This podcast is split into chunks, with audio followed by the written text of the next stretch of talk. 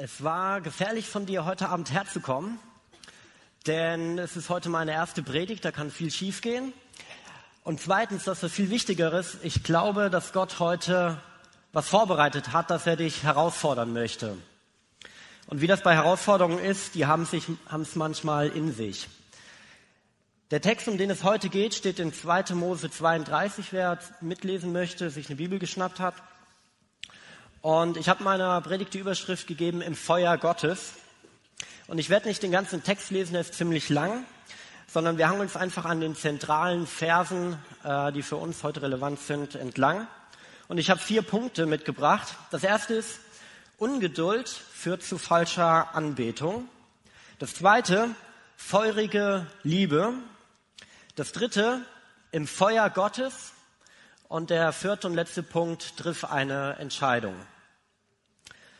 Ungeduld führt zu falscher Anbetung. Ich lese dazu den ersten Vers, 2. Mose 32, Vers 1, wie gesagt.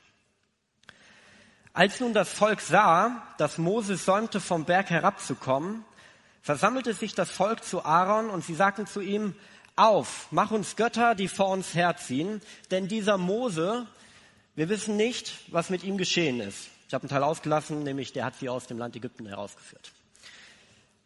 Mose war jetzt schon 40 Tage lang auf dem Berg und hat dort mit Gott geredet. Wir haben das in den letzten Predigten gehört. Gott wollte unter seinem Volk wohnen. Er hat Anweisungen gegeben, wie die Stiftshütte, wie die Wohnung Gottes unter den Menschen aussehen würde. Er hat Mose Ordnung gegeben für den Priesterdienst. Er hat gesagt, was heilig ist, das war letzte Woche, und was geweihte Dinge waren. Und während Mose da oben jetzt ist und noch Gott zuhört, wie Gott alles vorbereitet, wartet unten im Tal das Volk. Und da steigt, steigt, unsere heutige Geschichte ein, als nun das Volk sah. Die Israeliten schauten also hoch zum Berg und warteten auf Mose.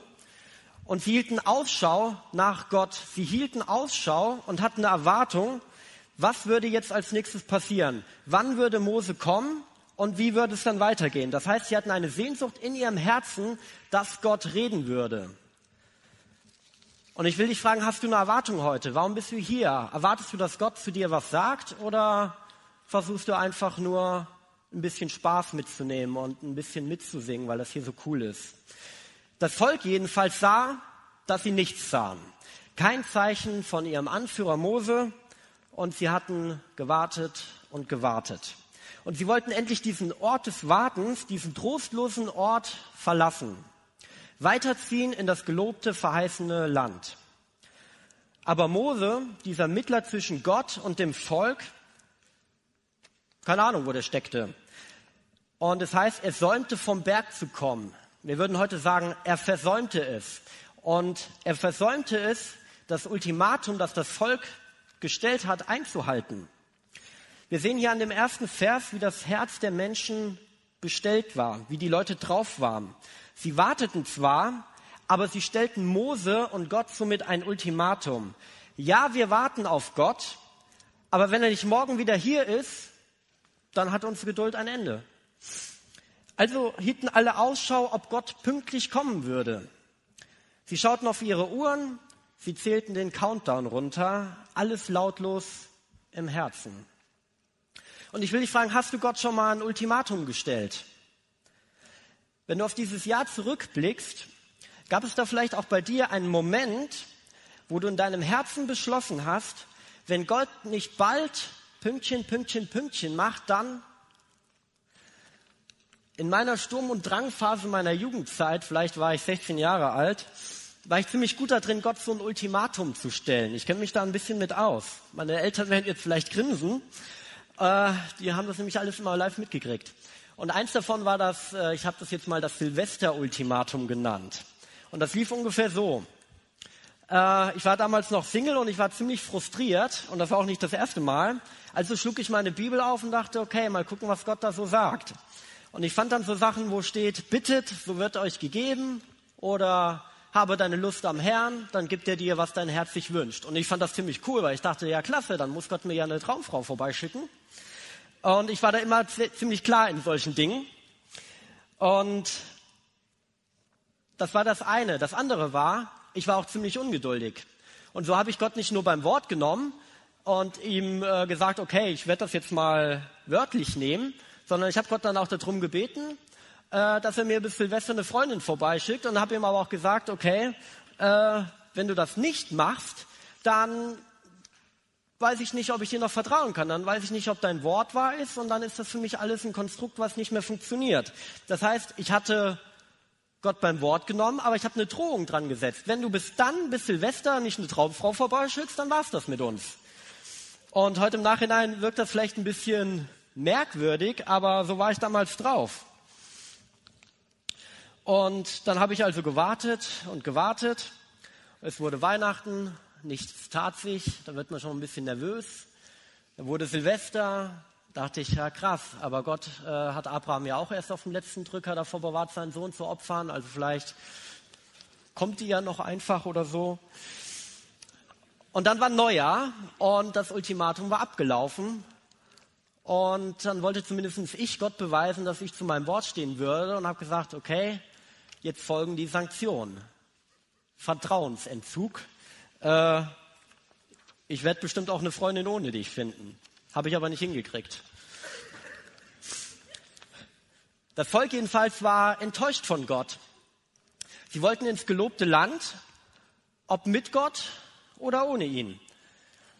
Und vielleicht hast du Gott auch schon mal vor die in Anführungsstrichen Wahl gestellt. Entweder du handelst jetzt oder es geht auch ohne dich weiter. Und die Versuchung, also die Dinge, die uns dazu animieren wollen, äh, auch ohne Gott irgendwo hinzuziehen, die sind breit gestreut. Und während der Vorbereitung äh, habe ich da ein gutes Beispiel gefunden. Das war nachmittags oder früher Abend, halb sechs. Ähm, habe ich mich ausgeloggt bei web.de und dann kommen mir so ganz viele nette Banner von irgendwelche Werbung. Und eins davon lautete, warum warten? Ausrufezeichen. Was, für was wurde da wohl Werbung gemacht? Der Untertitel lautete, Finden Sie Partner für unkomplizierte Abenteuer. Sexuelle Versuchung um halb sechs. Warum auf Gott warten, ist da die Parole. Warum auf eine Ehe, auf einen Ehebund warten? Hol dir doch deinen Sexgott mit einem Klick nach Hause. Und so funktionieren Götzen. Die bieten dir eine Abkürzung an. Die sagen, du musst nicht mehr warten. Aber dieses Silvester-Ultimatum ist nur die halbe Geschichte.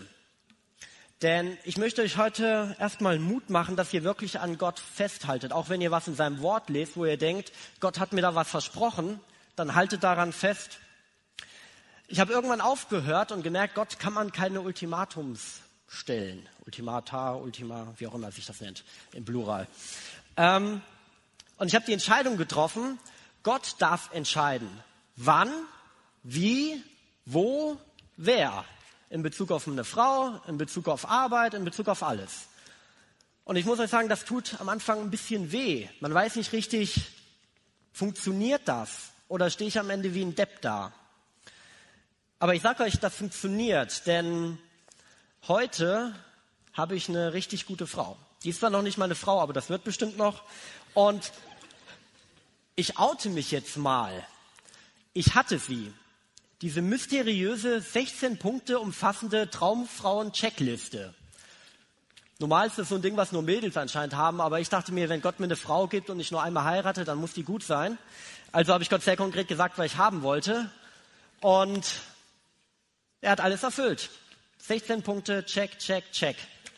Aber er hat sich dafür zehn Jahre Zeit gelassen. Und das ist der Punkt. Wir wollen Gottes Segen haben, aber wir wollen nicht warten. Und in unserer Geschichte geht es auch darum. Das Volk sah und wartete auf Gott. Und während sie warteten, bereitete Gott alles vor. Während du wartest, bereitet Gott die Dinge im Hintergrund vor. Die Israeliten wollten einen Gott, der vor ihnen herzog. Sie haben gesagt, wir wollen einen Gott, der in unserer Mitte ist, den wir sehen, den wir erleben können, der irgendwie gegenwärtig ist. Und das Drama ist, während sie auf Gott warten und sich schließlich abwenden und neue Götter fordern, ähm, war Gott genau dabei, all das zu machen, was sie haben wollten. Er hatte Mose bereits mitgeteilt, dass er in der Stiftshütte unter seinem Volk wohnen würde. Er hatte schon die Ordnung für den Priesterdienst gegeben. Er hatte schon ein bisschen Fahrkleinste eigentlich geplant, wie das alles laufen würde. Und als er noch das Finishing macht, läuft das Ultimatum ab. Und das Volk wendet sich ab. Und genau wie bei einem richtigen Ultimatum wusste das Volk auch schon sehr genau, was sie machen würden, wenn Gott zu spät kommen würde. Und ich möchte dich fragen, wartest du auf Gott? Fragst du dich vielleicht auch, wann Gott endlich mal wieder was von sich sehen oder von sich hören lässt? Wann er mal dein Gebet beantwortet? Und ich möchte dich bitten, dass du nicht denselben Fehler machst wie die Israeliten und einfach einen Ersatzgott forderst. Die haben einfach gesagt, okay, Aaron, auf, mach uns Götter, die vor uns herziehen. Plötzlich war es nicht mehr ein Gott, plötzlich wollten es ein Paar. Die Folge von Ungeduld ist die Anbetung falscher Dinge. Und ich glaube, dass das in unserer Jugendzeit besonders häufig vorkommt. Und die Sanktion der Israeliten war, Gott hat sich nicht gemeldet. Gut, dann machen wir uns halt einen neuen. Besser gesagt, Aaron, mach du das mal. Und Menschen versagen manchmal. Und hier in unserer Geschichte ist Aaron der Sündenbock. Er ist der Stellvertreter von Mose und auch sein Bruder. Und er versucht erst gar nicht, das Volk irgendwie zu besänftigen und zu sagen, nee, haltet noch ein bisschen durch. Stattdessen sagt er, okay, Freunde, Ohrläppchenparty. Reißt doch mal das Gold aus euren Ohren, die goldenen Ohrringe, bringt das her und ich werde mal kreativ und mache hier eine goldene Form. Und zack, war das goldene Kalb da. Und die Leute mit den eingerissenen Ohrläppchen, die sind ziemlich begeistert davon. Die sagen, okay, da ist er ja endlich. Da steht ja unser Gott, der uns aus Ägypten herausgeführt hat. Und früher dachte ich ja, die Israeliten, die waren ja ein bisschen primitiv. Wie kann man nur glauben, dass das, was man selbst gerade da gebaut hat, dann ihr Gott ist? Aber die Leute haben nicht wirklich geglaubt, dass jetzt dieses goldene Kalb Gott ist. Das war für die mehr so ein Symbol, mehr ein Abbild Gottes. Und fromm würden wir heute vielleicht sagen, ja, die haben sich eine Glaubenshilfe gebaut.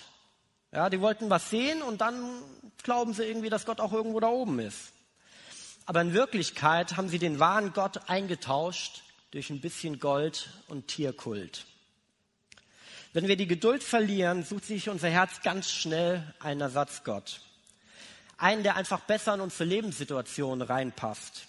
Einen, der uns glauben macht, hey, setz doch dein Vertrauen auf mich, dann mach ich dich glücklich. Du willst ins gelobte Land, ich bring dich dahin. Du willst eine Freundin, ich gebe dir eine. Du willst Geld, kriegen wir hin.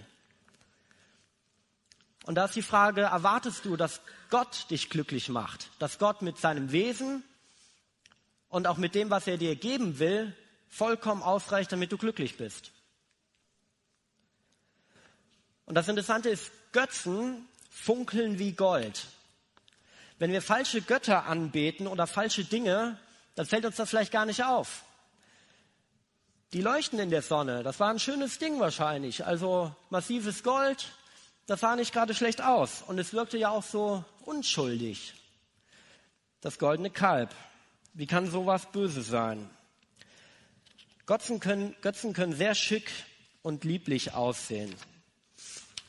Und wir müssen verstehen, dass das Gold, dieses goldene Kalb, gar nicht das eigentliche Problem war. Das Kalb war noch nicht das eigentliche Problem. Der Rohstoff Gold war nicht das Problem, sondern das, was die Leute in ihrem Herzen damit gemacht haben, was sie da rein projiziert haben.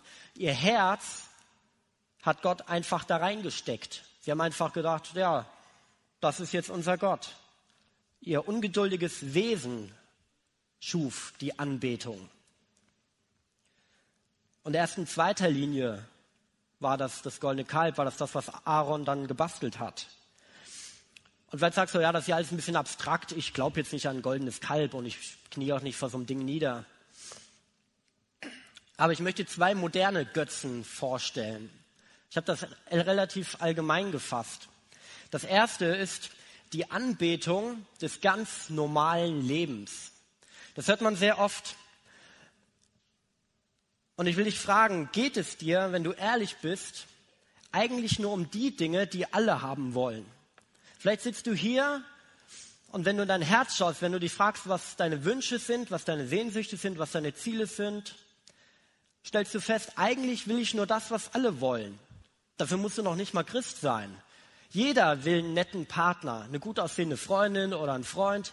Jeder will vielleicht irgendwann mal eine schöne Familie haben, will vielleicht mal in einem Häuschen wohnen, will in unserer Gesellschaft anerkannt sein und gut Geld verdienen und nicht irgendwie im sozialen, schwachen Umfeld wohnen. Wir wollen uns was leisten können. Wir wollen viele Freunde haben. Wir wollen einfach ein schickes Leben. Ein ganz normales Leben. Und wenn dann die Zeit es noch ein bisschen zulässt, dann packen wir noch ein bisschen Jesus rein und noch ein paar gute Taten für unseren Lebenslauf im Himmel und dann kommen wir schon gut durch. Der Ersatz Gottes ganz normalen Lebens ist bei vielen Herzen, glaube ich, angekommen. Besonders bei denen, die im Grunde genommen Gott oder Jesus wirklich anbeten wollen oder wollten. Aber dann kommt das ganz normale Leben und wir verlieben uns in das Leben, in dieses ganz normale Hier und Jetzt, in die Vorzüge und Segnungen, an das, was hier schön ist und vergessen dabei unseren Vater im Himmel. Das zweite ist die Anbetung eines Geschenks. Ich glaube, nicht wenige haben die Anbetung Gottes verlassen und angefangen, die Geschenke Gottes anzuhimmeln. Und das kann uns allen passieren, das geht ganz schnell. Da musst du nicht böse für sein oder irgendwie wankelmütig, das kann den besten Leuten passieren. Und die Israeliten machten das ja auch. Die machten ihren Götzen aus Gold, aus Gold. Wo kam das eigentlich her? Die waren doch vorher Sklaven, die hatten gar nichts. Das Gold haben sie von Gott bekommen, als sie ausgezogen sind. Die sind unter Waffen und mit den Schätzen Ägyptens ausgezogen. Und Gott schenkte ihnen das Gold, diese kostbare Sache, und bauen damit einen Ersatzgott. Ist ein bisschen pervers eigentlich, oder? Aber vielleicht sind wir heute ja genauso drauf.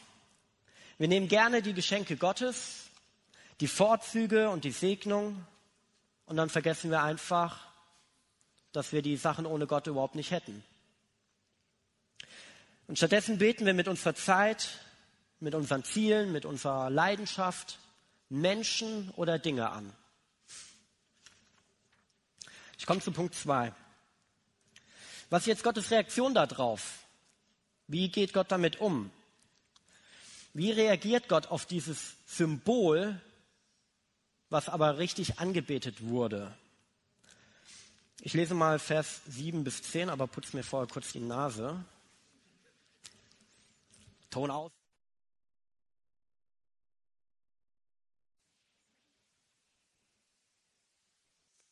Ton an? Sehr gut.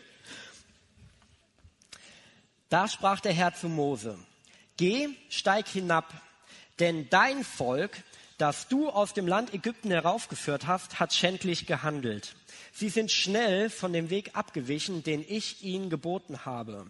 Sie haben sich ein gegossenes Kalb gemacht, sind vor ihm niedergefallen, haben ihm geopfert und gesagt, das sind deine Götter, Israel, die dich aus dem Land Ägypten heraufgeführt haben. Weiter sagte der Herr zu Mose, ich habe dieses Volk gesehen. Und siehe, es ist ein halsstarriges Volk. Und nun lass mich, damit mein Zorn gegen sie entbrenne und ich sie vernichte. Dich aber will ich zu einer großen Nation machen. Warum regt sich Gott so über diese Götzen auf? Aus mindestens zwei Gründen. Der erste steht in einer Parallelstelle, die beschreibt nochmal, was da passiert ist in Psalm 106, Vers 19 und 20. Da steht, sie machten ein Kalb am Horeb und beteten das gegossene Bild an und verwandelten die Herrlichkeit ihres Gottes in das Bild eines Ochsen, der Gras frisst. Hört ihr da ein bisschen so das Verrückte heraus? Herrlichkeit Gottes, Ochse, der Gras frisst. Und Gott gerät hier in Rage, weil er als herrlicher, unsichtbarer Gott von Menschen in ein Bild eines seiner Geschöpfe gepresst wird. Anstatt den großen Gott anzubeten, haben sie sich von einem kleinen Kalb niedergeworfen und die Ehre Gottes durch den Dreck gezogen. Der zweite Grund, warum Gott drauf und dran ist, seine eigenen Leute zu vernichten, ist, Götzen sind für Gott wie Fremdgehen. Gott hatte einen Bund mit seinem Volk gemacht. Das ganze Volk hatte in 2. Mose 24 steht das, Ja und Amen zu Gott gesagt und sind mit ihm einen Bund eingegangen. Und dieser Bund ist etwas so Heiliges, so etwas Tiefes und Kostbares, dass dieser Bund von niemandem gebrochen werden kann, ohne dass er dabei am Leben bleibt. So heilig war dieser Bund zwischen Gott und dem Volk. Und der Ehebund lehnt genau daran an. Gott hat sich mit seinem Volk sozusagen verheiratet. Das Volk hat sich Gott das Volk hat sich mit Gott ebenso verheiratet. Das ganze Volk hat, als Mose ihnen gesagt hat, wollt ihr all diese Gebote halten? Haben die alle gesagt, ja, das machen wir. Und jetzt ist die versammelte Mannschaft Gott fremd gegangen. Und ich glaube, an dieser Stelle müssen wir eins verstehen, dass Gott ein eifersüchtiger Gott ist. Zwei Kapitel weiter in 2. Mose 34, Vers 14 steht, denn du darfst dich vor keinem anderen Gott anbetend niederwerfen, denn der Herr, dessen Name eifersüchtig ist, ist ein eifersüchtiger Gott. Glaubst du an einen eifersüchtigen Gott? Passt das in dein Konzept von einem lieben Gott? Gott hat ein paar Namen. Einer davon ist eifersüchtig. Ziemlich un, äh, un, unnormaler Name eigentlich. Das bedeutet, dass Gottes ureigenstes Wesen so brennend liebt, dass da kein Platz für irgendeine Form von Konkurrenz ist. Gott ist eifersüchtig, wenn es um dich geht. Wusstest du das schon? Er eifert und wirbt und kämpft um dein Herz auch genau heute Abend. In der guten Nachricht Übersetzung heißt derselbe Vers, denn ich, der Herr, bin ein leidenschaftlich liebender Gott und erwarte von euch ungeteilte Liebe. Warst du schon mal eifersüchtig? Vielleicht auf den Kerl, der sich mit deinem Mädchen so gut versteht? Oder auf die besondere Gabe, die deine Freundin hat, die du gerne hättest? Eifersucht ist wie ein Feuer im Herz. Das lässt dich nicht einfach kalt, da gehst du nicht einfach drüber hinweg. Und wenn eine geliebte Person, für die du vielleicht viel empfindest, für die du viel geopfert hast, dir hoch und heilig verspricht, dass sie dir treu ist und dir äh, ihre Liebe zusichert, einen Bund sogar dafür macht und dich dann betrügt, dir dann fremd geht und sich damit von einem anderen holt, was du der Person geben wolltest, dann brennt in dir die Eifersucht. Und dann bist du vielleicht gekränkt. Und dann ist plötzlich Platz in deinem Herzen für Zorn. Manchmal haben wir so eine Liebe, Definition von Liebe. Aber Liebe kennt Eifer. Und Eifer kennt auch manchmal Zorn. Wobei Gottes Zorn jetzt nichts ist, wie das bei Menschen manchmal ist. Wenn Gott zornig wird, dann passiert das nicht willkürlich. Dann sagt Gott sich nicht einfach mal, ich habe jetzt mal einen Wutausbruch, sondern wenn Gott zornig wird, dann hat das immer einen berechtigten Grund, weil sein Mädchen ist ihm fremd gegangen. Aber bevor Gottes Zorn jetzt hier wirklich entbrennen kann, bevor er wirklich ausrastet, tritt Mose auf den Plan. Ich komme zu Punkt 3, im Feuer der Gegenwart Gottes. Und ich lese zuerst ähm, Verse 11 bis 14. Mose jedoch flehte den Herrn, sein Gott, an und sagte, Wozu, Herr, entbrennt dein Zorn gegen dein Volk, das du mit großer Kraft und starker Hand aus dem Land Ägypten herausgeführt hast? Wozu sollen die Ägypter sagen, in böser Absicht hat er sie herausgeführt, um sie im Gebirge umzubringen und sie von der Fläche des Erdbodens zu vertilgen. Lass ab von, dem, von der Glut deines Zorns und lass dich das Unheil gereuen, das du über dein Volk bringen willst. Denke an deine Knechte Abraham, Isaac und Israel, denen du bei dir selbst geschworen und denen du gesagt hast, ich will eure Nachkommen so zahlreich machen wie die Sterne des Himmels und dieses ganze Land, von dem ich gesagt habe, ich werde es euer Nachkommen geben, das werden sie für ewig in Besitz nehmen. Da gereute den Herrn das Unheil, von dem er gesagt hatte, er werde es seinem Volk antun. Das erste, womit Mose versucht, das Volk zu retten und das Grundlegende ist, er fleht. Und flehen ist eine sehr starke emotionale Form des Gebets. Wir können beten und einfach nur ein paar Worte vor uns hin sagen. Wir können aber auch flehen und vielleicht mit unserem ganzen Körper, vielleicht unter schreien, weinen, hinknien, was auch immer, etwas zum Ausdruck bringen, was in unserem Herzen ist. Mose flehte zu Gott. In Gott glühte der Zorn, aber in Mose brannte der Geist der Fürbitte. Und ich habe mir selbst die Frage gestellt, wann habe ich eigentlich das letzte Mal beharrlich für jemanden gefleht, der nicht ich selbst war, wo es mal nicht um mich ging. Und ich erinnerte mich an eine Aktion, wo ich bei YouTube gesehen habe, dass da viele junge Leute sind, die aus Kummer, aus diversen Gründen äh, Videos bei YouTube einstellen, wo sie zeigen oder die Thematik behandeln der Selbstverletzung, sich ritzen. Und mich hat das ziemlich mitgenommen und da habe ich beschlossen, mit meinen Kumpels was gegen zu machen. Und wir haben tatsächlich einen Christen gefunden, der mit dieser Thematik Selbstverletzung zu tun hatte und der davon frei geworden ist. Und mit dem haben wir so ein Video-Interview gemacht, wo er erzählt, dass Jesus ihn davon völlig frei gemacht hat. Und wir haben das eingestellt und das Interessante war, dass ziemlich viele Leute dann uns geantwortet haben, äh, uns krasse Feedbacks gegeben haben. Und ich war total überfordert. Ich wusste gar nicht, was, was machen wir denn jetzt mit den Leuten? Wir sind ja keine ausgebildeten äh, Ärzte oder sonst irgendwas. Und wenn dir da Leute schreiben, ich war schon dreimal in der Klinik, ich will mich jetzt umbringen, was machst du da? Und ich spürte dann, wie Gott sagt, schreib eine Liste.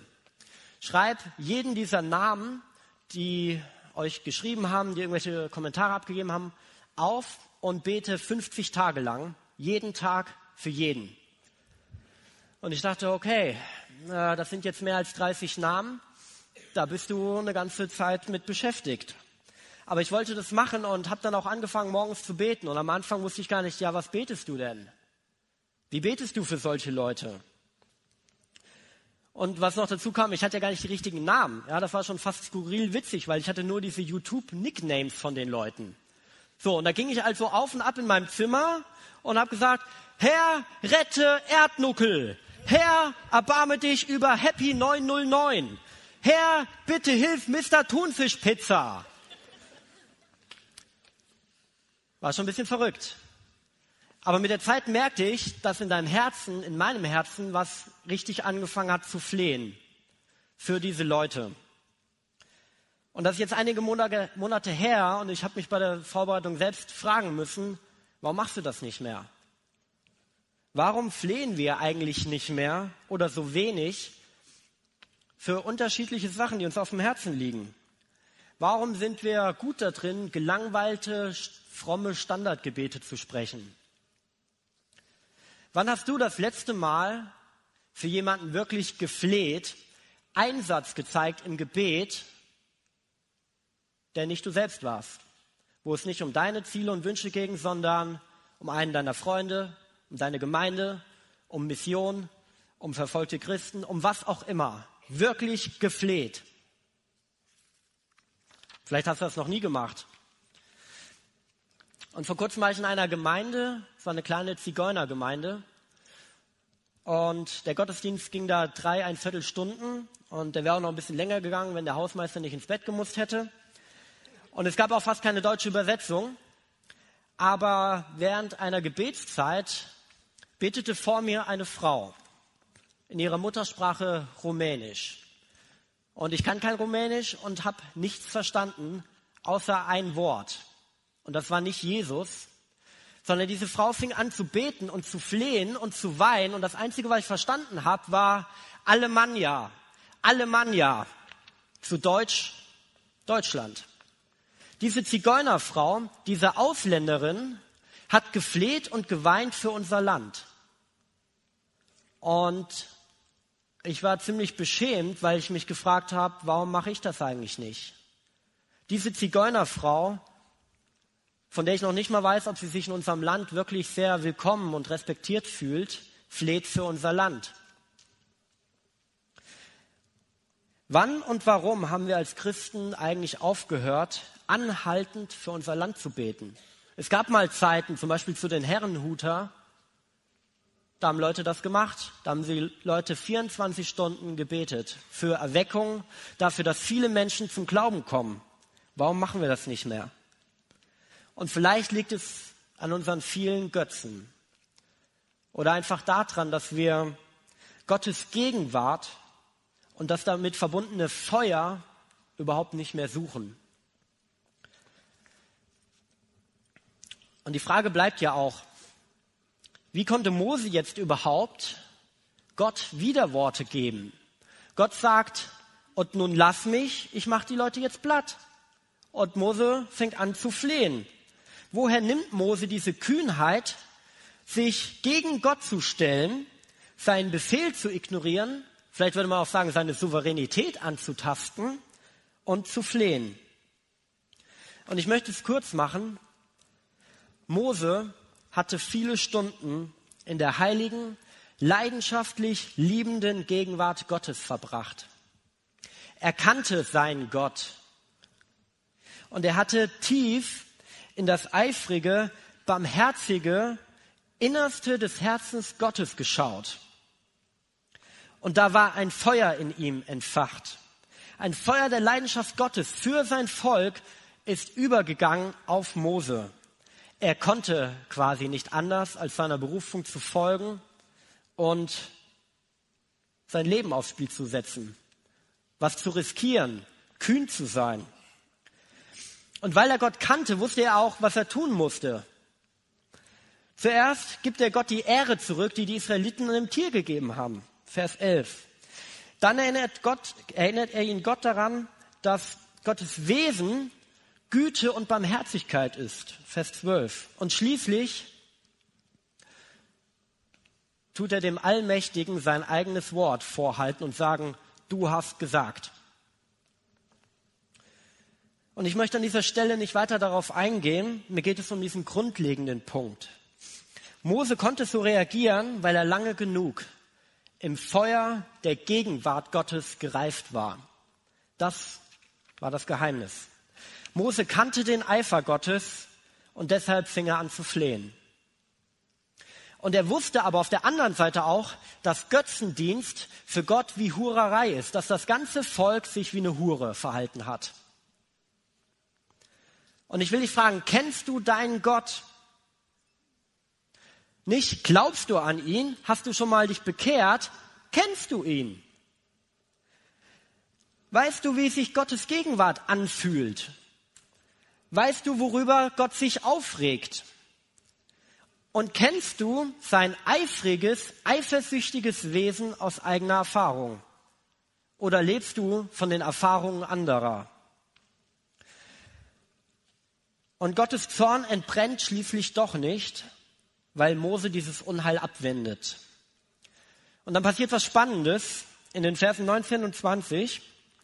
Und es geschah, als Mose sich dem Lager näherte, und das Kalb und die Reigentänze sah, da entbrannte der Zorn Moses und er warf die Tafeln, das waren die zehn Gebote, aus seinen Händen und zerschmetterte sie unten am Berg.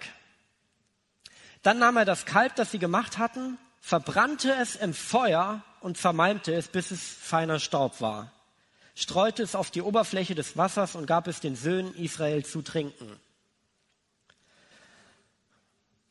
Gerade ist die Glut des Zornes Gottes von Mose gelöscht worden.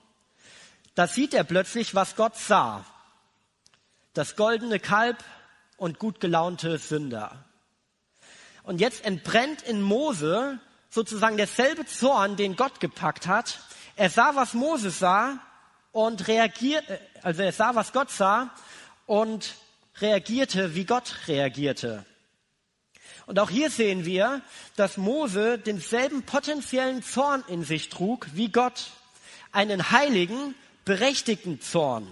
Er trug das Feuer Gottes in sich. Und eben in dem Vers 10, wo Gott sagt, lass mich, dass mein Zorn entbrenne, und auch hier in dem Vers, wo Moses Zorn entbrennt, wird klar, dass Moses Herz von Gott angesteckt war. Dass Mose liebte, was Gott liebte, nämlich das Volk, aber dass er auch hasste, was Gott hasst, nämlich diesen Götzendienst. Und Mose geht jetzt hin und diskutiert nicht groß mit den Leuten, sondern von diesem Feuer Gottes getrieben, vernichtet er dieses Kalb. Er verbrennt es und heute würden wir sagen, das ja ein ziemlich radikaler Schritt. Wie kann er das ganze Gold da abfackeln und den Leuten auch noch zu trinken geben? Aber ich möchte dich auffordern, heute ist Mose gleich zu tun. Dass du nicht zögerst, dich mit aller Entschiedenheit von deinen Ersatzgöttern heute zu trennen. Und ein guter Zeitpunkt dafür ist, wenn wir gleich Anbetungslieder singen. Wenn die Band gleich nach vorne kommt und wir Lieder zur Ehre Gottes singen. Und ich glaube, dass wir uns dahinter fragen müssen, wenn wir da mitsingen oder zumindest uns darüber Gedanken machen, welchen Gott wir eigentlich anbeten, montags bis sonntags. Und das Schöne ist, dass du einfach während dieser Lieder Gott sagen kannst, dass dir leid tut. Dass du ihm sagen kannst, dass du ihm fremdgegangen bist, aber jetzt zurückkommen willst. Und das Beste ist, dass Gott darauf wartet und dass er dir wirklich gerne vergibt. Und ich hatte vorhin in der Vorbereitung heute Mittag nochmal den Eindruck, dass Gott wirklich möchte, dass ich das ganz eindrücklich sage. Gott freut sich, wenn du zurückkommst. Er ist nicht mehr sauer, er freut sich. Das ist ein Unterschied, ob wir glauben, dass Gott mit der Peitsche in der Hand auf uns wartet oder ob er mit offenen Armen dasteht. Das entscheidet maßgeblich, ob wir uns diesem Gott zuwenden wollen oder ob wir vielleicht Angst haben und uns zurückziehen. Und so steht er auch heute hier und er wartet und er sehnt sich und er hat Eifer für dich.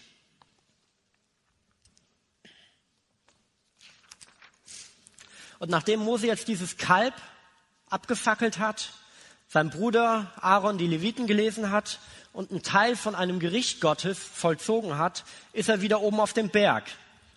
Ich lese die Verse 31 und 32. Darauf kehrte Mose zum Herrn zurück und sagte, Ach, dieses Volk hat eine große Sünde begangen. Sie haben sich ein Gott aus Gold gemacht. Und nun, wenn du doch ihre Sünde vergeben wolltest, wenn aber nicht, so lösche mich denn aus deinem Buch, das du geschrieben hast, aus. Also Mose flehte nicht nur zu Gott, er rettete nicht nur das Volk, sondern er war auch bis zum Äußersten bereit, seinen Kopf für diese Sünder hinzuhalten. Sein Flehen und Einsatz für seine Leute basierte mehr auf, als auch nur ein bisschen auf Leidenschaft, auf einem guten Entschluss. Mose hatte das, was uns heute, glaube ich, oft fehlt. Er hatte eine Bürde. Und genau wie Frodo aus der Herr der Ringe eine Bürde hat, diesen Ring zu zerstören und das nicht einfach mal so beiseite lassen kann, so hat auch Mose eine Bürde, seinen Auftrag auszufüllen, auch wenn das vielleicht viel kosten würde.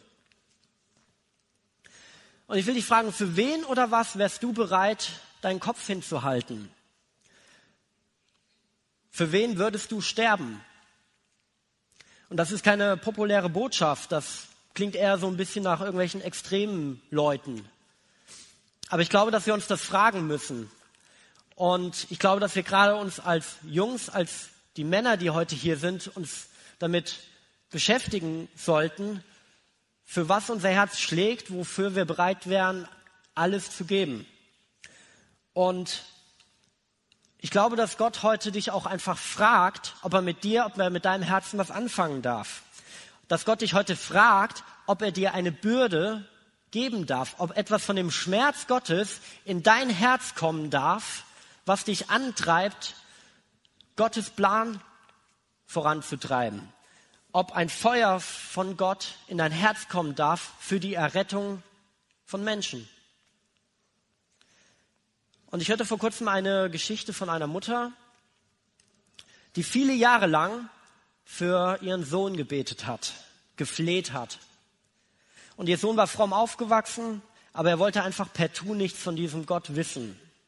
Aber er spürte immer wieder, da muss irgendwas sein, irgendjemand klopft da an mein Herz.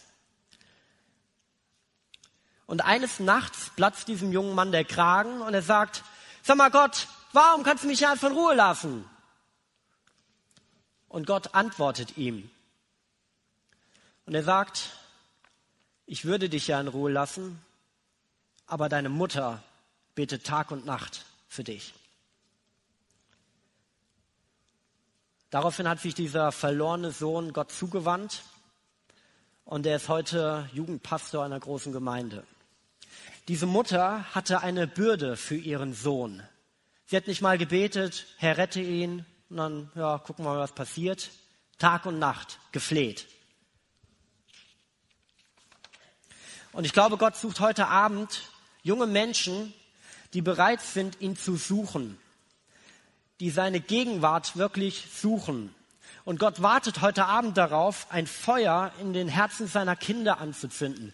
Besonders in denen, die Gott schon kennen, die sich irgendwann bekehrt haben, die oft hier hinkommen, die eigentlich in der Gemeinde sind, aber wo das Feuer aus ist, wo nichts mehr los ist, wo man nur noch ein bisschen an Gott glaubt, ihn aber nicht mehr kennt. Und ich glaube, Gott sucht händeringend nach solchen Mosetypen. Aber er hat ein großes Problem. Er prügelt da niemanden rein sondern das Feuer gibt es nur gratis. Das muss man sich abholen. Und ich glaube, es war gefährlich, von dir heute Abend hierher zu kommen, weil vielleicht fragt Gott ja heute genau dich. Ich komme zu meinem letzten Punkt und lese noch Vers 26. Da trat Mose in das Tor des Lagers und rief, Herr zu mir, wer für den Herrn ist. Daraufhin versammelten sich bei ihm alle Söhne Levis. Jeder Einzelne im Volk sah sich jetzt konfrontiert. Mose steht da und sagt, Herr zu mir, wer für den Herrn ist. Wer nicht für den Herrn ist, der kann drüben bleiben. Und du hast heute Gottes Wort gehört. Du hast gehört, wie leidenschaftlich er dich liebt. Und du hast gehört, dass seine feurige Liebe auch nicht einfach irgendeinen Ersatzgötzen tolerieren kann. Und du hast von Mose gehört, der das Volk rettete, indem er bei Gott einstand für das Volk. Und genau wie Mose damals den berechtigten Zorn Gottes abgewendet hat und Gnade bewirkt hat, so hat auch Jesus für dich bei Gott Gnade bewirkt. Und er hat auch gefleht. Er hat emotional, körperlich gefleht mit allem, was er hatte. Sein ganzer Körper, sein ganzes Leben war ein Ausdruck dieses Flehens und hat die Vollendung am Kreuz. Er hängt da und der ganze Zorn Gottes, der eigentlich dich treffen müsste, für all das an dir, was nicht perfekt gelaufen ist, trifft Jesus. Gottes Zorn löst sich nicht einfach auf. Der muss irgendwo hin. Und Gott hat einen sehr radikalen Weg gewählt. Er hat seinen eigenen Sohn zum Sündenbock gemacht ihn an ein Kreuz genagelt und ihn verrecken lassen.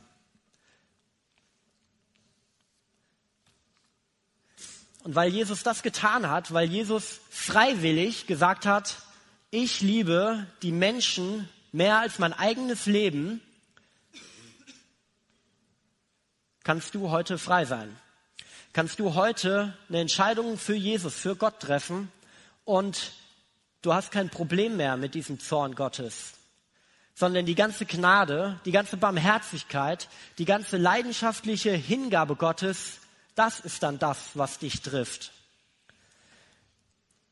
Und Mose hat es geschafft, das Unheil abzuwenden, aber in Vers 35 hält Gott doch noch Gericht. Er schickt doch noch ein Unheil als Strafe.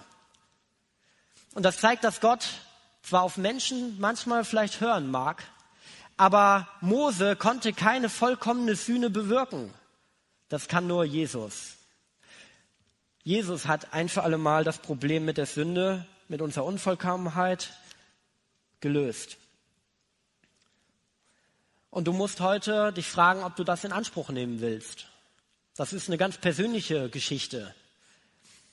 Jesus hat da zwar gehangen und die Sünde ist eigentlich nicht mehr da, aber wir müssen das auf uns nehmen. Wir müssen zu Jesus kommen und sagen, ich will das haben, ich will das in Anspruch nehmen, ich will meinen Stolz beiseite lassen.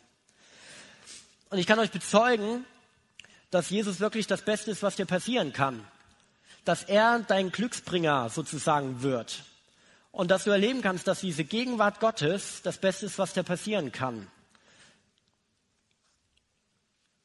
Weil ich habe viele Dinge, die gut sind, viele Segnungen Gottes. Ich habe eine super Familie, ich bin die allermeiste Zeit gesund, ich habe viele Gaben, die Gott mir gegeben hat, die ich einsetzen kann. Ist alles super. Aber nichts davon ist so schön wie die Gegenwart Gottes. Aber das kann ich euch nicht, das kann man nicht übertragen, das kann man nicht einfach auf alle runterbeten. Das muss man suchen. Und ich möchte dich einladen, dass wenn du so eine Entscheidung für Jesus treffen willst, dass du am Ende des Gottesdienstes einfach hier nach vorne kommst und dann können wir zusammen beten oder wenn du noch Fragen hast, können wir die klären. Und ich habe auch noch was mitgebracht, weil ich ein Herz habe für Leute, die eigentlich schon Christen sind. Und Jesus hat mal gesagt, ich bin gekommen, ein Feuer anzuzünden. Was wünschte ich, würde es schon brennen. Das heißt, das ist das, wie wir als Christen eigentlich drauf sein sollen. Und vielleicht hast du deinen Eifer, deine Begeisterung für Gott verloren. Vielleicht ist dir irgendwo abhanden gekommen. Und hier vorne ist so eine kleine Schale, da sind Holzkohlebriketts drin. Und gleich wenn der Lieder, kannst du einfach nach vorne kommen und dir so ein Teil schnappen, als ein Zeichen für Gott und für dich selbst vor allen Dingen, dass du Gott neu suchen willst, dass du das Feuer Gottes wieder haben willst, dass du zu denen gehören willst, die Gott wirklich kennen. Und ja, wenn du dir so eine Holzkohle nimmst, du machst dir vielleicht die Hände schmutzig. Ja, wenn du dir so ein Teil nimmst, das macht sich nicht so gut in deiner Handtasche. Aber die Frage ist, willst du das Feuer? Dann musst du es dir einfach holen. Dann musst du hinterher sein. Und ich wünsche euch das, dass ihr zahlreich nach vorne kommt und solchen so eine Kohle mitnehmt und vor allen Dingen die, die Jesus noch nicht kennen, einen Schritt wagen, diesen Gott, diesen Jesus kennenzulernen. Feuer frei.